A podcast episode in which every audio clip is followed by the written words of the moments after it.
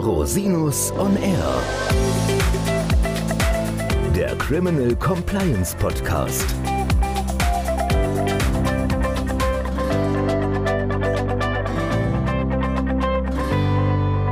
Herzlich willkommen zum Criminal Compliance Podcast. Schön, dass Sie wieder eingeschaltet haben. Mein Name ist Christian Rosinus und unser heutiges Thema ist die Europäische Staatsanwaltschaft. Und ich möchte dieses Thema nicht alleine bearbeiten. Ich habe mir eine ganz tolle Gästin eingeladen, Frau Dr. Anna Krause-Ablass, Ihres Zeichens delegierte Europäische Staatsanwältin. Herzlich willkommen. Dankeschön, Herr Rosinus, für die Einladung. Ich freue mich sehr, diesen Podcast mit Ihnen bestreiten zu dürfen und Ihnen einen kleinen Einblick in unsere neue Tätigkeit geben zu können. Ja, wunderbar, dass Sie überhaupt sich die Zeit genommen haben, hier mit mir zu sprechen. Finde ich eine große Ehre. Sie haben ja wahnsinnig viel zu tun. Aber vielleicht können wir kurz mal darüber sprechen, über Ihren Werdegang. Also, wo kommen Sie her? Wie sind Sie überhaupt delegierte europäische Staatsanwältin geworden? Ja, ich bin vielleicht nicht unbedingt so die typische Staatsanwältin. Insofern ist mein Werdegang vielleicht etwas ungewöhnlich für den Job, den ich jetzt mache. Ich habe angefangen als Rechtsanwältin zu arbeiten in einer Großkanzlei, habe dort Gesellschaftsrecht gemacht, bin dann zum Landgericht Frankfurt gekommen, wo ich Zivilsachen gemacht habe in einer Zivilkammer und bin dann zur Staatsanwaltschaft gegangen nach Frankfurt, wo ich dann zehn Jahre gearbeitet habe, die letzten neun Jahre als Dezernentin in einer Wirtschaftsabteilung und bin jetzt seit März 2021 bei der Europäischen Staatsanwaltschaft, die im Juni 2021 ihre operative Tätigkeit aufgenommen hat. Und zur Frage, wie bin ich da hingekommen? Ja, das ist eine etwas intransparente Angelegenheit gewesen, zumindest für mich. Es gab eine Interessenbekundung ausgehend vom Bundesjustizministerium, gesteuert über die Landesjustizverwaltungen. Und auf diesen Interessenaufruf hin habe ich meine Bewerbungsunterlagen über die Landesjustizverwaltung nach Berlin geschickt und habe dann ein paar Wochen später den Anruf bekommen, dass ich ausgewählt worden sei und dass ich doch gebeten werde, zu März 21 dort anzufangen. Das ist ja toll. Wie viele Kolleginnen und Kollegen gibt es so in Deutschland und Europa? Also in Europa sollen es irgendwann einmal 140 sein, jetzt also delegierte europäische Staatsanwälte. Bislang sind wir, ich glaube, circa 100 und in Deutschland sind wir nur elf. Nur elf bis jetzt, ja, okay. Was ist jetzt der Unterschied zwischen einem delegierten europäischen Staatsanwalt und einem europäischen Staatsanwalt? Ja, also die Europäische Staatsanwaltschaft ist ein hybrides Gebilde und besteht also aus einer zentralen Ebene in Luxemburg wo unser Hauptsitz ist, und einer dezentralen Ebene in den einzelnen teilnehmenden Mitgliedstaaten. Und die europäischen Staatsanwälte aus jedem teilnehmenden Mitgliedstaat ist es einer oder eine, befindet sich in Luxemburg und bildet dort gemeinsam mit den anderen das sogenannte College, ist aber auch Teil der ständigen Kammern, die jeweils zu zweit oder zu dritt eine ständige Kammer bilden und diese ständigen Kammern entscheiden über die Ausführung und Durchführung des Ermittlungsverfahrens, das dann wiederum von den delegierten europäischen Staatsanwälten auf nationaler Ebene geführt wird. Also man muss unterscheiden, auf europäischer Ebene, also auf Luxemburger Ebene sind es die europäischen Staatsanwälte und auf der nationalen Ebene, der dezentralen, sind es die delegierten europäischen Staatsanwälte. Wirklich ein wahnsinnig interessanter Behördenaufbau auch. Was gibt es noch zum Behördenaufbau zu sagen? Also was ist die Grundlage, die Rechtsgrundlage, wie kommt das zustande und wie kann man sich das ungefähr vorstellen? Ja, also die Rechtsgrundlage der Europäischen Staatsanwaltschaft ist die Oyster-Verordnung aus dem Jahr 2017. Diese bildet Grundlage für die Europäische Staatsanwaltschaft und in der Oyster-Verordnung ist auch geregelt, was eben in den Zuständigkeitsbereich der Europäischen Staatsanwaltschaft fällt. Ausgeschmückt wird dann dieser Zuständigkeitsbereich durch die sogenannte PIF-Richtlinie. PIF, was ist PIF? PIF ist französisches Akronym Protection des intérêts financiers, also Schutz der finanziellen Interessen der Union. Und diese finanziellen Interessen der Union sind eben auch der Schutzbereich, der den Zuständigkeitsbereich der Europäischen Staatsanwaltschaft ausmacht. Mit anderen Worten, alles, was das EU-Budget schmälert durch Straftaten, fällt in den Zuständigkeitsbereich der Oyster, also jetzt grob gesagt. Und zum Aufbau ist insofern abweichend von nationalen Staatsanwaltschaften die Besonderheit, wie ich schon sagte, dass die Entscheidung, ob Anklage erhoben wird oder ein Verfahren eingestellt wird, nicht mehr durch den Staatsanwalt selbst, also den Delegierten, getroffen wird, sondern durch die Ständige Kammer in Luxemburg, der man natürlich als Delegierter ein Votum erteilt und das dann die Grundlage für die Entscheidung der Ständigen Kammer ist. Aber man muss eben wissen, dass man nicht mehr selbstbestimmt ein Verfahren abschließen darf. Das ist für uns Delegierte eine Besonderheit und etwas ungewohnt. Vielleicht auch nicht der Praxis in allen europäischen Ländern, die teilnehmen. Überhaupt Anklagen zu machen, oder? Es gibt ja wahrscheinlich da verschiedene Möglichkeiten, wie man einen Fall zum Gericht bringt, oder? Ja, korrekt. Wichtig ist zu wissen, dass die Art und Weise, wie Verfahren geführt werden, eben sich nach dem nationalen mhm. jeweiligen Recht bestimmt. Und wie eingangs gesagt, also jedes Recht ist anders und jedes Verfahren wird eben nach dem jeweiligen nationalen Recht geführt, sodass eben auch die Abschlussmöglichkeiten des jeweiligen Landes ja weiterhin auch für diese Verfahren gelten und eben der Ständigen Kammer dann vorzulegen sind. Wie sieht das praktisch aus in der praktischen Arbeit? Es gibt ja wahrscheinlich oft grenzüberschreitende Fälle, wo vielleicht auch mehrere Länder zuständig werden. Wie machen Sie das untereinander? Ja, also es werden eigentlich immer die Verfahren dort geführt, wo der Schwerpunkt der Tat ist. Das ist nichts anderes als im nationalen Strafrecht oder Strafprozessrecht auch. Und natürlich beschäftigen wir uns primär mit grenzüberschreitenden Verfahren, insbesondere mit, mit Umsatzsteuerkarussellverfahren, denn die haben ja erst oder ergeben ja erst Sinn, wenn sie grenzüberschreitend sind. Und diese Verfahren, die schmälern halt den EU-Haushalt immens und sind durch nationale Staatsanwaltschaften schwierig zu ermitteln, weil sie eben diesen grenzüberschreitenden Bezug haben. Und dort, wenn jetzt mehrere Mitgliedstaaten betroffen sind, ermittelt eigentlich derjenige delegierte europäische Staatsanwalt, der den Schwerpunkt der Tat hat, insbesondere aber auch in dem der, der Täter, der mutmaßliche, mhm. ansässig ist. Mit welchen Behörden arbeiten Sie dann zusammen? Sind es dann nur nationale Polizei oder Steuerbehörden oder arbeiten Sie tatsächlich dann auch international mit verschiedenen Behörden zusammen? Also jeder Delegierte arbeitet ja nach nationalem Recht. Ja. Das heißt für uns Deutsche, wir arbeiten eben mit den Landeskriminalämtern, dem Bundeskriminalamt und den Steuerbehörden. Natürlich grenzüberschreitend dann auch durch unsere Möglichkeit, sogenannte Assisting Requests an andere Kollegen zu richten, auch unterstützt dann durch die jeweiligen Ermittlungsbehörden, die von denen beauftragt werden. Also ich habe zum Beispiel auch schon viel mit der Guardia di Finanza in Italien zusammengearbeitet, die aber dann eben durch den Kollegen in Italien beauftragt werden mhm. muss. Das heißt, die wenden sich dann quasi nach Luxemburg und die unterstützen sie dabei dann mit dem Kontakt zu den jeweiligen Landesbehörden. Genau, es gibt Artikel 31 der Oyster-Verordnung, sieht diese sogenannten grenzüberschreitende Zusammenarbeit vor. Wir sind nicht mehr auf herkömmliche Rechtshilfe angewiesen, sondern können aufgrund dieser, dieser Rechtsgrundlage direkt über unser Luxemburger IT-System Kontakt aufnehmen zu entsprechenden Kollegen in den anderen Mitgliedstaaten, können denen beispielsweise einen Durchsuchungsbeschluss rüberschieben und der oder die hat dann die Aufgabe, diesen Durchsuchungsbeschluss nach dem jeweiligen dortigen Recht zu vollstrecken und anders als bei herkömmlicher Rechtshilfe ist es tatsächlich möglich, solche Durchsuchungsbeschlüsse binnen zwei, drei Wochen umzusetzen und auch nicht nur in einem Land, sondern auch zeitgleich in verschiedenen Ländern. Und das ist tatsächlich auch der große Mehrwert der Europäischen Staatsanwaltschaft, dass eben solche Maßnahmen eben deutlich schneller vonstatten gehen können als über herkömmliche Rechtshilfe. Ja, und wie kommen jetzt die Verfahren zu Ihnen? Ja, also wie kommen die Verfahren zu uns? Es gibt zwei Möglichkeiten, wie die Europäische Staatsanwaltschaft zuständig werden kann. Auf der einen Seite durch Einleitung eines Ermittlungsverfahrens, das bislang noch nirgendwo anhängig war, sprich durch eine Anzeige eines Privatmanns, einer Privatfrau oder aber auch durch eine Anzeige europäischer Institutionen. Das ist der eher seltenere Fall. Die andere Variante ist, dass nationale Staatsanwaltschaften oder Steuerbehörden uns die Verfahren andienen, weil sie der Auffassung sind, dass die Europäische Staatsanwaltschaft zuständig sein könnte. Die Zuständigkeitskriterien sind eben in dieser Oyster-Verordnung und der PIF-Richtlinie genannt. Und die Europäische Staatsanwaltschaft hat dann die Pflicht zu prüfen, ob sie ihre Zuständigkeit ausübt. Anders als nationale Staatsanwaltschaften sind wir nicht per se zuständig, sondern wir müssen ähnlich wie der Generalbundesanwalt bei Terrorverfahren die Zuständigkeit aktiv ausüben und haben da auch einen Ermessensspielraum. Insofern sind wir also nicht verpflichtet, alles zu nehmen und können so ein bisschen auch gucken, wie unsere Kapazitäten sind, ob wir das ein oder andere Verfahren nehmen. Aber ich kann sagen, dass insbesondere bei den Umsatzsteuerkarussellverfahren in Deutschland doch sehr viele sogenannte Backlog-Cases auf uns gewartet haben und die uns dann angedient wurden. Das heißt, ein Schwerpunkt Ihrer Tätigkeit sind die Umsatzsteuerkarusselle. Welche Straftaten können noch Gegenstand von solchen Verfahren sein? Also Subventionsbetrügereien, klar. Was gibt es noch? Ja, wir sind auch zuständig für Korruptionsverfahren, mhm. sofern EU-Institutionen oder EU-Beamte betroffen sind. Wir sind aber auch zuständig für sonstige Verfahren oder sonstige Straftaten, die von EU-Bediensteten begangen werden, weil diese Straftaten natürlich auch den EU-Haushalt schmälern, sofern der EU-Beamte in seiner Funktion tätig wird. Beispielsweise, wenn er in seiner Funktion eine Untreue begeht, dann sind wir auch direkt zuständig.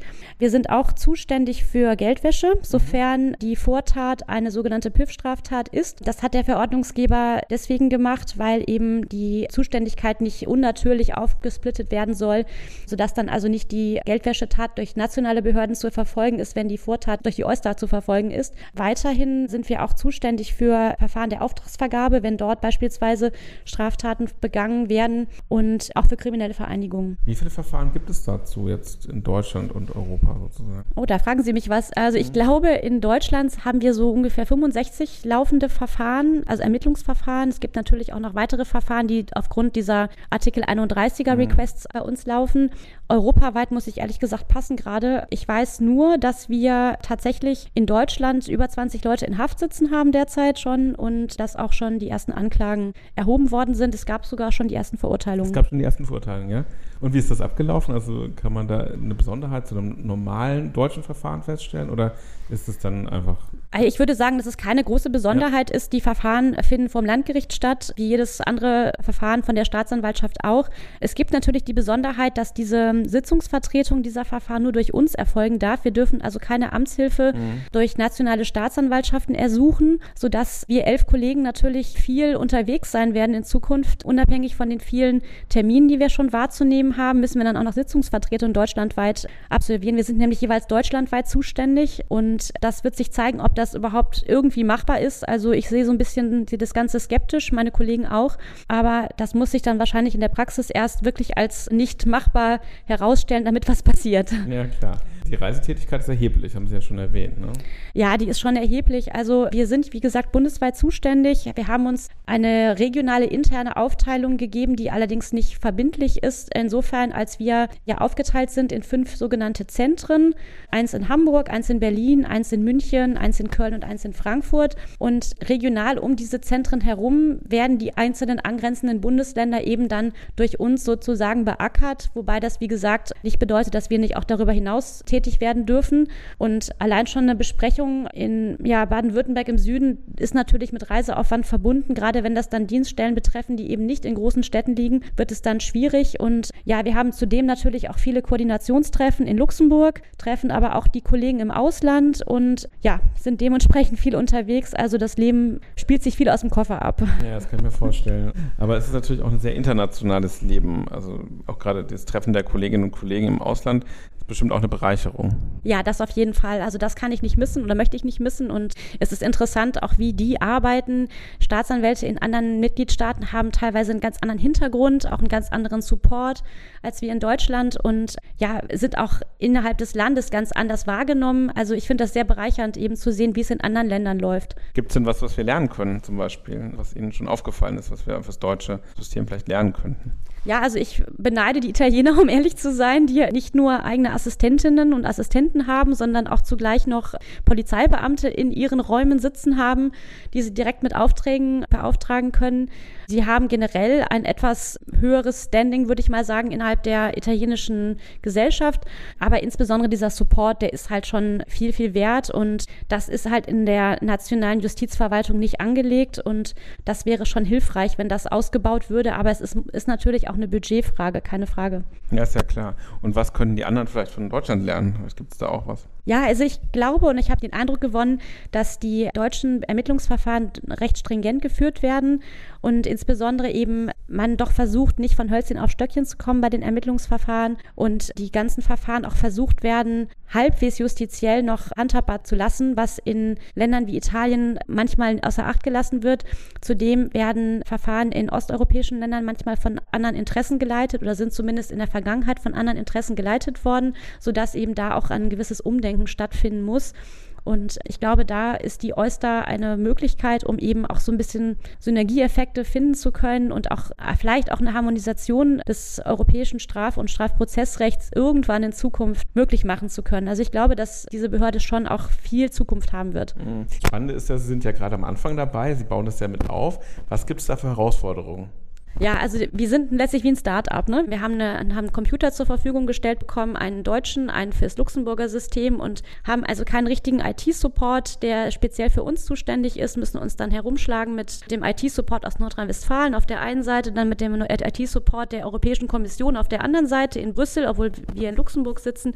Solche Sachen sind schwierig. Wir brauchten natürlich erstmal Assistenten, die aber dann von den Landesjustizverwaltungen in Deutschland zur Verfügung gestellt wurden, die natürlich gewisse Anforderungen erfüllen müssen, nämlich sie sollten Englisch können, sie sollten auch mit einer E-Akte, die wir auch schon pilotieren, umgehen können. Und ja, die Herausforderung ist täglich dabei zu sehen, dass wir eben allein zwei IT-Systeme haben, die miteinander nicht gematcht werden dürfen aus Datenschutzgründen, sodass wir also mit USB-Sticks unsere Akten von links nach rechts schieben und dann auch hochladen müssen. Für das Hochladen allerdings dann auch immer, ja, eigentlich nicht auf unsere Assistenten zurückgreifen dürfen aus Datenschutzgründen, weil die ja nicht bei der EU beschäftigt sind, sondern bei den Landesbehörden, sodass wir das dann auch zum großen Teil selbst machen müssen und eben die Wochenenden teilweise damit verbringen, elektronische Akten zu sortieren. okay, das ist eine Herausforderung tatsächlich. Ja. Kann ich mir vorstellen. Und die Sprache, also wie kommunizieren Sie miteinander? Ist das Englisch oder? Also die nationalen Akten werden in der jeweiligen Landessprache geführt, müssen sie ja auch. In Deutschland muss die ja. Akte auf Deutsch geführt werden. Die Kommunikation mit Luxemburg erfolgt auf Englisch. Und die Akten, die ja dann auch von der Ständigen Kammer natürlich einzusehen sind, die ja über das Verfahren entscheidet, werden durch ein automatisches Übersetzungstool ins Englische übersetzt, sodass die Kollegen in Luxemburg halt immer die Möglichkeit haben, zumindest eine halbwegs gute Übersetzung zu haben, um zu verstehen, was in den Akten passiert. Ja, die Kommunikation mit unseren Kollegen im Ausland funktioniert auch auf Englisch, manchmal auch in der jeweiligen Landessprache, wenn man sie beherrscht, aber eigentlich auf Englisch. Mhm. Okay, das heißt, es ist ein babylonisches Sprachwirrwarr manchmal, ja? Kann ich mir vorstellen. Und wenn jetzt die Kammer so eine Entscheidung trifft, wie läuft das ab? Machen sie ein Votum und die fragen dann nochmal nach oder entscheiden die dann ganz autonom? Wie kann man sich das vorstellen? Nein, also die holen natürlich ein Votum ein. Mhm. Man muss dazu sagen, die Kammern sind immer so besetzt, dass niemals derjenige europäische Staatsanwalt über ein Verfahren entscheiden darf, aus dessen eigenen Land es kommt. Heißt also für deutsche Verfahren, dass der deutsche europäische Staatsanwalt niemals Mitglied der Kammer sein kann, die über das Verfahren zu entscheiden hat. Damit hat der Verordnungsgeber versucht oder auch es geschafft, ja, dass die Entscheidungsgrundlage möglichst objektiv ist, dass eben auch gar nicht erst der Verdacht aufkommt, dass irgendwelche Interessenkonflikte hervorgerufen werden. Und damit eben diese Kollegen, die ja dann auch gar keine Ahnung vom deutschen Strafprozessrecht haben, überhaupt irgendwie eine Möglichkeit haben zu entscheiden, ob die Verfahrensführung in Ordnung ist oder nicht, haben die natürlich das Recht, ein Votum einzufordern. Und je nachdem, wie umfangreich das Verfahren ist, wird der delegierte europäische Staatsanwalt dann auch nach Luxemburg eingeladen, um das Verfahren dann vor Ort vorzustellen stellen. Das ist ein ganz spannender Prozess auch, ja. Was kann man noch sagen zur Europäischen Staatsanwaltschaft? Gibt es da vielleicht auch Reformbedarf oder wo kann sich das hin entwickeln? Ja, also die, die Befürchtung, die ich sehe, ist, dass die Behörde irgendwann einmal so verwaltungslastig und kopflastig wird, wie beispielsweise die Europäische Kommission. Das ist gegenwärtig definitiv nicht der Fall und die Europäische Staatsanwaltschaft ist eben auch nicht ein Papiertiger, der also nicht operativ tätig ist. Also anhand der Verfahren, die wir nun schon führen, kann man schon sehen, dass das ein, ein gelungenes Modell ist. Aber es darf eben eben nicht passieren, dass das plötzlich komplett europäisiert wird im Sinne von einem zu großen Verwaltungsapparat, denn dann würde eben die operative Tätigkeit darunter leiden. Und wo wird es sich hin entwickeln sonst? Wie ich schon sagte, es wäre wünschenswert, wenn die Europäische Staatsanwaltschaft ein Motor für eine Harmonisierung des europäischen Strafrechts und Strafprozessrechts würde und möglicherweise auch der Zuständigkeitsbereich ausgeweitet würde. Es war ja mal im Gespräch, dass die Oyster auch für Terrorverfahren zuständig ja. werden soll, was natürlich eigentlich überhaupt überhaupt nicht zusammenpasst mit den finanziellen Interessen der Union. Und ich glaube auch, dass das von der Idee her eine super Sache wäre, aber eben nicht durch eine Behörde zu machen ist, weil eben die Verfahren völlig unterschiedlich sind und auch unterschiedlich zu führen sind. Nichtsdestotrotz ist es natürlich möglich, den Zuständigkeitsbereich vielleicht auf Wirtschaftsstraftaten anderer Art auszuweiten, um dadurch eben auch insbesondere Geldwäschetaten, die ja nun doch überhand nehmen, besser verfolgen zu können. Ja, oder so Themen wie internationale Korruptionsverfahren. Auch das. Oder Sanktionsthemen. Das richtig, ist jetzt auch richtig. ein ganz virulentes Thema, was ja auch eigentlich ein europäisches Thema ist. Korrekt. Okay, also das, das könnte der Weg nach vorne sein. Es würde natürlich einer erheblichen personellen Aufstockung bedürfen. Wenn ich mir anhöre, dass sie in Deutschland gerade elf Leute sind, dann ist das ja schon eine Herausforderung. Ja, genau. Es ist natürlich eine Budgetfrage. Die Europäische Kommission hat der Oyster ein gewisses Budget zur Verfügung gestellt und hat sich eben vorgesehen, dass so und so viele Kollegen die Arbeit machen können. Das wird natürlich evaluiert und schon jetzt ist zu sehen, dass wir nicht auskommen, jedenfalls nicht in Deutschland auskommen mit dem Personalbestand, den wir haben. Und wir versuchen jetzt auch schon, uns weiter aufzustocken. Aber das wird natürlich eher peu à peu erfolgen. Und da müssen natürlich dann auch die nationalen Justizbehörden bereit sein, die Leute abzugeben. Denn die werden ja nun auch da gebraucht. Also das ist nicht ganz einfach. Überall ist Mangelwirtschaft in, im öffentlichen Dienst. Deswegen stelle ich mir das schon sehr schwierig vor. Haben wir noch was vergessen? Also was kann man noch erwähnen zu dem Thema? Ach, ich glaube, ich habe jetzt einen Überblick gegeben. Ich weiß nicht, wenn Sie jetzt noch konkrete Fragen haben. Ach, vielleicht doch für die Zuhörer aus der Verteidigung. Die Verteidigung wird sich sicherlich fragen, wie kann man sich jetzt aufstellen, wenn mein Mandant jetzt plötzlich von der Europäischen Staatsanwaltschaft verfolgt wird. Und da ist es halt so, dass das Verfahren sich weiterhin nach deutschem Strafrecht ja. und Strafprozessrecht ausgeht. Es ist natürlich von Vorteil, wenn man einen Korrespondenzanwalt im Ausland hat, sofern der Vorwurf eben auch einen Auslandsbezug hat. Und es ist natürlich auch von Vorteil, wenn der Verteidiger weiß, wie die Europäische Staatsanwaltschaft aufgebaut ist. Denn beispielsweise eine Dienstaufsichtsbeschwerde bei der Generalstaatsanwaltschaft einzureichen, bringt nichts mehr, weil die gar nicht für die Europäische Staatsanwaltschaft zuständig ist. Die Europäische Staatsanwaltschaft ist komplett unabhängig in Deutschland und wir sind nicht weisungsgebunden und also von nationalen Behörden. Insofern ist diese Dienstaufsicht auch nicht gegeben. Ja, das ist ein ganz wichtiger Punkt. Vielen Dank, dass Sie darauf hinweisen. Also wir als Kanzlei und ich als Person habe mich tatsächlich auch schon entsprechend mit Kollegen aus anderen europäischen Ländern zusammengetan, um halt auch einen optimalen Service für unsere Mandanten bieten zu können. Weil wenn was passiert, haben Sie ja schon gesagt, dann geht es praktisch gleichzeitig. Das ist nicht mehr so wie früher, dass es vielleicht ein bisschen gedauert hat. Oder insoweit ist es total wichtig, sich da auch gut aufzustellen. Das ist tatsächlich, bin ich völlig bei Ihnen. Dienstaufsichtsbeschwerden sehe ich eh kritisch gegen Staatsanwälte Staatsanwälte. Also insoweit ist das vielleicht nicht das primäre Thema, aber natürlich braucht man auch eine, ein gewisses Verständnis für die europäische Kontexte. Da kann man, glaube ich, auch einen gewissen Mehrwert für Mandanten generieren an der Stelle. Absolut. Ja, ganz herzlichen Dank, dass Sie sich die Zeit genommen haben. Das hat großen Spaß gemacht und war super informativ. Vielen Dank. Ich danke Ihnen für die Einladung. Und wenn Sie noch Fragen haben, dann verlinke ich gerne die Kontakte von Frau Dr. Krause-Ablass in den Show Notes. Oder wenn Sie Fragen an mich haben, gerne wie immer unter info at rosinus-on-r.com. Bis zum nächsten Mal. Ich freue mich auf Sie.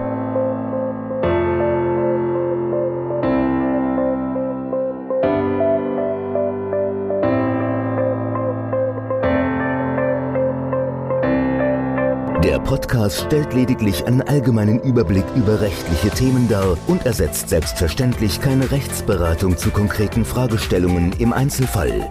Bei Fragen wenden Sie sich an Rechtsanwältinnen und Rechtsanwälte Ihres Vertrauens, natürlich auch gerne an uns. www.rosinus-on-r.com oder unter www.rosinus-partner.com.